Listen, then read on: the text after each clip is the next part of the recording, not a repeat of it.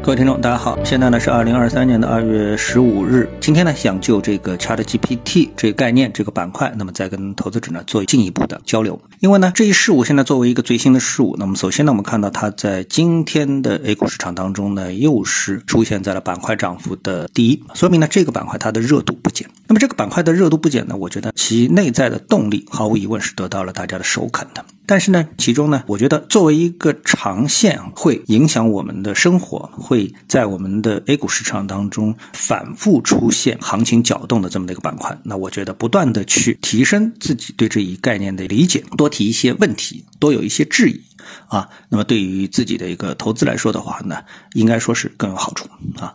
那么在今天的这个行情搅动当中，我们看到有两个信息，一个呢是牵扯到百度，说这个百度的文心一言啊和什么样的什么样的生态啊做一个对接啊，包括是汽车的自动驾驶啊等等啊。另外一个呢就是科大讯飞说它在五月份呢会推出一个类 Chat GPT 的产品。当然，这样的消息都好像是非常的鼓舞人心，但是呢，我这里呢只想提出一个质疑。无论是百度还是科大讯飞，他们真的能够推出一个 Chat GPT 的这么一个产品吗？这个呢，我觉得应该要打一个大大的问号啊！因为呢，首先啊，我们虽然在 A 股市场上大家都在追捧 Chat GPT，但是啊，但是我们有多少 A 股的股民真正使用过 Chat GPT 的产品呢？就是你使用过 Chat GPT 没有呢？那我相信这个人数的占比啊，可能不会到百分之一。因为呢，第一，Chat GPT 它不对中国地区开放注册啊，这是从官方的一个渠道啊。当然，有些大量的小程序啊会让你来使用，但这个呢，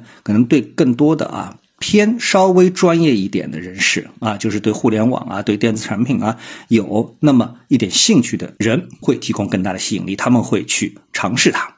然后呢，真正的去尝试它的人呢，我觉得呢也是。停留在浅尝即止的这么一个状态，为什么？因为呢，Chat GPT 它对于不同的接口、不同的介入的这个人啊，接口的这个记录的一个人，他给你的体验肯定是不一样的。比如说，哎，有的人说我找一些相关的研究文章，哎，他觉得很顺手啊；有的人说我编程，哎，很顺手啊；有的人说我拿它跟你聊一聊英文啊，什么什么之类的对话，哎，好像挺顺手啊。但是对于大部分人来说的话呢，他其实找不到一个切入点去跟他交流，特别是对什么股民。因为股民是需要即时行情，而 Chat GPT 呢，它的行情啊截止于二零二一年，所以这样的一个情况下面呢，这个 Chat GPT 实际上对。A 股的投资人，甚至于全球的这个投资人啊，都不是太友好，因为它的数据不是及时提供的。但是以此是不是我们就要否定 Chat GPT 呢？我觉得啊，这个在全世界范围内，目前 Chat GPT 它没有一个真正意义上的竞品。如果说谷歌推出一个 Bard 都没有能够给 Chat GPT 构成一个竞争上的威胁，那百度和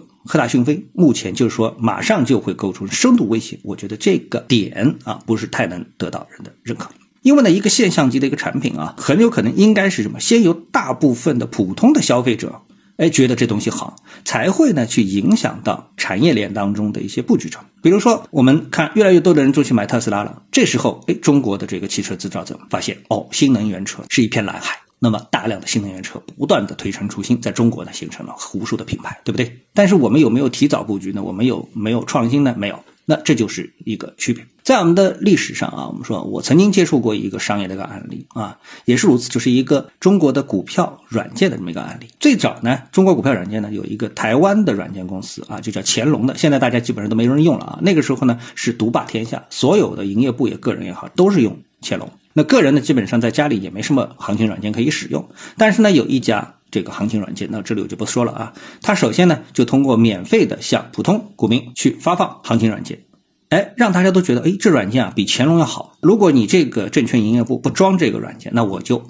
换其他的营业部开户。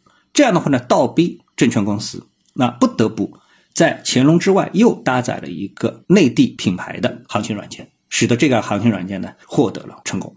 所以呢，是用普通消费者是去推动机构。那么 Chat GPT 呢，恰恰有这么的一个作用啊。那么这里我今天特别想跟大家说的是什么呢？就是 Chat GPT 啊，我认为啊，它会对我们的什么说人类生活啊产生非常深刻的一个影响。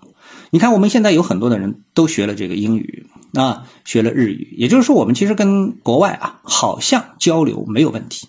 对吧？但是你总觉得缺了一口气，这口气缺在哪里呢？就是如果你真的碰到一个外国人的时候，虽然你具有相当的读的能力啊，或者是写的能力，但是你跟他们交流的时候，你觉得最大区别在哪？就是大家的文化背景出现很大的区别啊，出现很大的差异。那这个呢，举个最简单的例子，就是说金庸的《葵花宝典》。你这四个字一说，中国人都理解《葵花宝典》到底什么意思。但是你跟外国人说，外国人肯定不知道。那反过来，外国人如果来在莎士比亚里面举一个例子，你肯定你也不清楚，对吧？更何况一些更新的这种最新的文化要素啊。所以呢，Chat GPT 它的一个最有趣的一个地方是什么？就是让你会觉得你是在跟一个人聊天。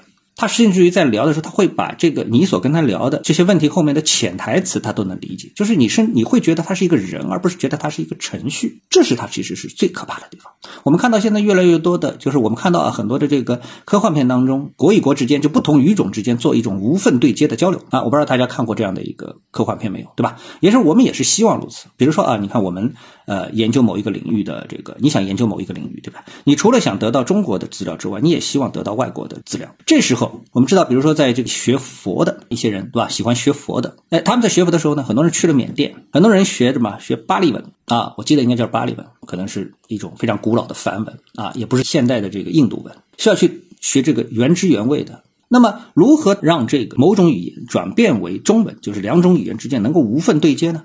我觉得这个可能是未来 ChatGPT 是能够做到的，真正意义上啊，能够做到的这一点。如果他能做到这一点，再加上他的这个检索啊，比如说我需要一个资料，我可能以前我们是百度也好啊，这个谷歌也好啊，这种搜索引擎其实是得不到我们想真正意义上我们想要得到的内容。而 ChatGPT 它现在各种各样的体验都是告诉你，它能够升级这个搜索系统，让你得到你真正需要的这个资料。再加上语言的无缝对接，就让你觉得，哎，你甚至于，我认为最大的可能性就是放弃什么？放弃对语言的这种时间上的浪费式的学习。所以呢，每个角度你无论如你不断的去深入思考的时候，那你可能就会觉得，哎，这个 Chat GPT 所带来的行情远远还没有到尽头。那只不过它需要在更多细的落地项上面给出你一个真正意义上的收益。好，那么今天呢，我们就跟大家探讨一下，各位有什么想法或者是感受的话呢，欢迎在评论区里呢一起的交流，也希望各位呢是多多点赞、转发、订阅我的频道专辑啊，我们下期的节目时间再见。